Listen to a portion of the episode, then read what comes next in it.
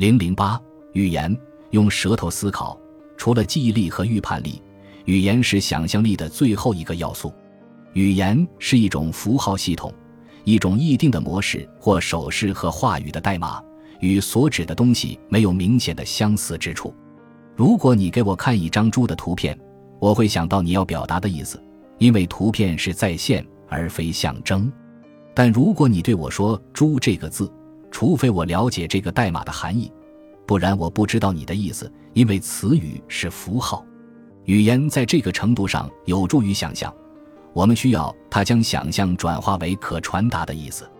有些人认定或声称认定，在没有相应词语的情况下，人们无法想象任何事。雅各布·布罗诺夫斯基就是其中之一。他是最后的伟大博学者之一，坚信想象力是人类独有的天赋。一九七四年，他去世前不久曾经这样说：“能够设想没有直接感知到的东西，对人类的发展至关重要。”而这种能力需要在脑中某个地方存在一个符号，来代表不在场的东西。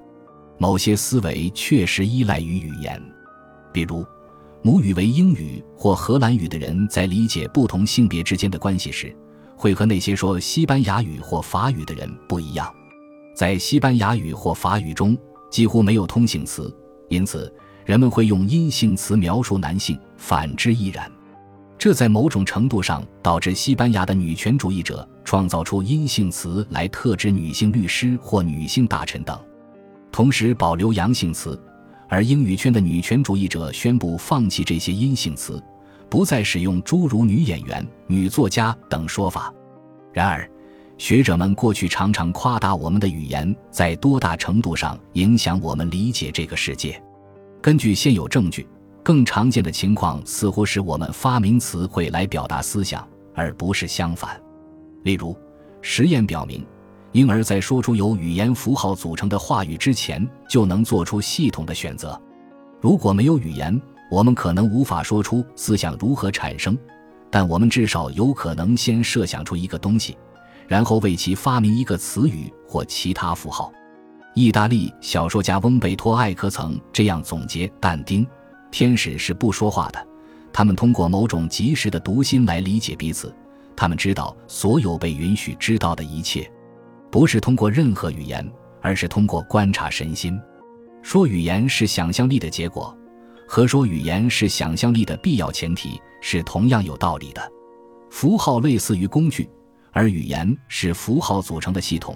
在这种系统中，话语或其他符号代表着所指。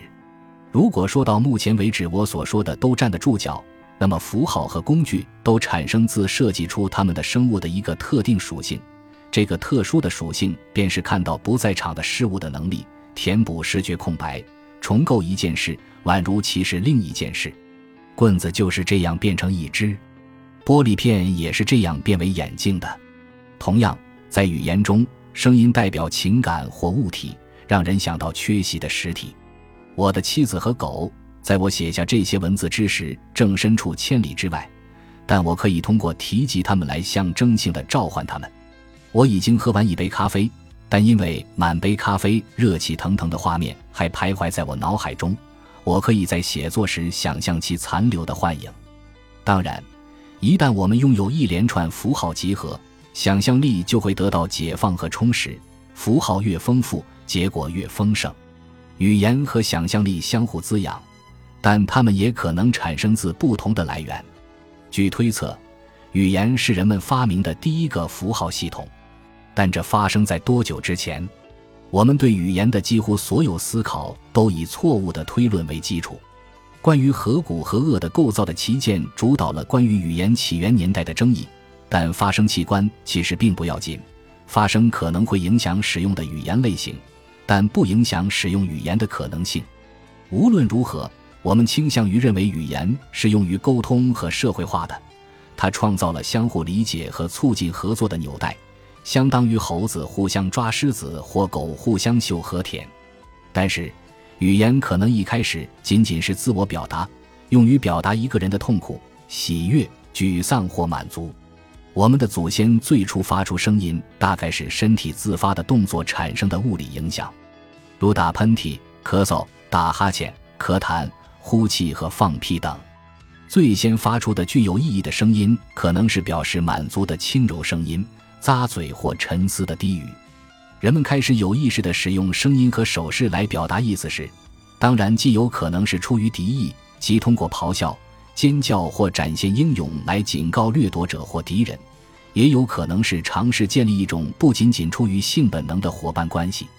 此外，如果语言的目的是交流，那么这一点他做的并不好。没有符号与它所代表的事物完全匹配，即使是特意与所指对象形似的符号，通常也是模棱两可并带有歧义的。有一次，我和朋友在一家自我标榜的餐厅共进晚餐，我留意了他寻找洗手间的过程。他在两扇门中间踌躇了一会儿，一扇门上标示着草莓，另一扇门上是一个香蕉，然后他才豁然开朗。我也常常盯着设计师们设置在我电脑屏幕各处的图标，不知所措。我曾经在报纸上读过一则很可能是编出来的故事，关于一个作家想要买一个十字架吊坠作为洗礼礼物。店员问：“您想要一个带小人的吗？”由于语言中使用的大部分符号是任意选择的，和所指的事物毫无相似之处，所以产生歧义的可能性更大。我们通常认为误解是破坏和平、瓦解婚姻、阻碍教育和降低效率的罪魁祸首，但它可能是富有成效的。它可以使观念倍增。很多新观念都是误解后的老观念。语言促进了观念的形成和创意的流动，这既可以通过扭曲和失效的交流，也可以由成功的交流造成。本集播放完毕，感谢您的收听。喜欢请订阅加关注，主页有更多精彩内容。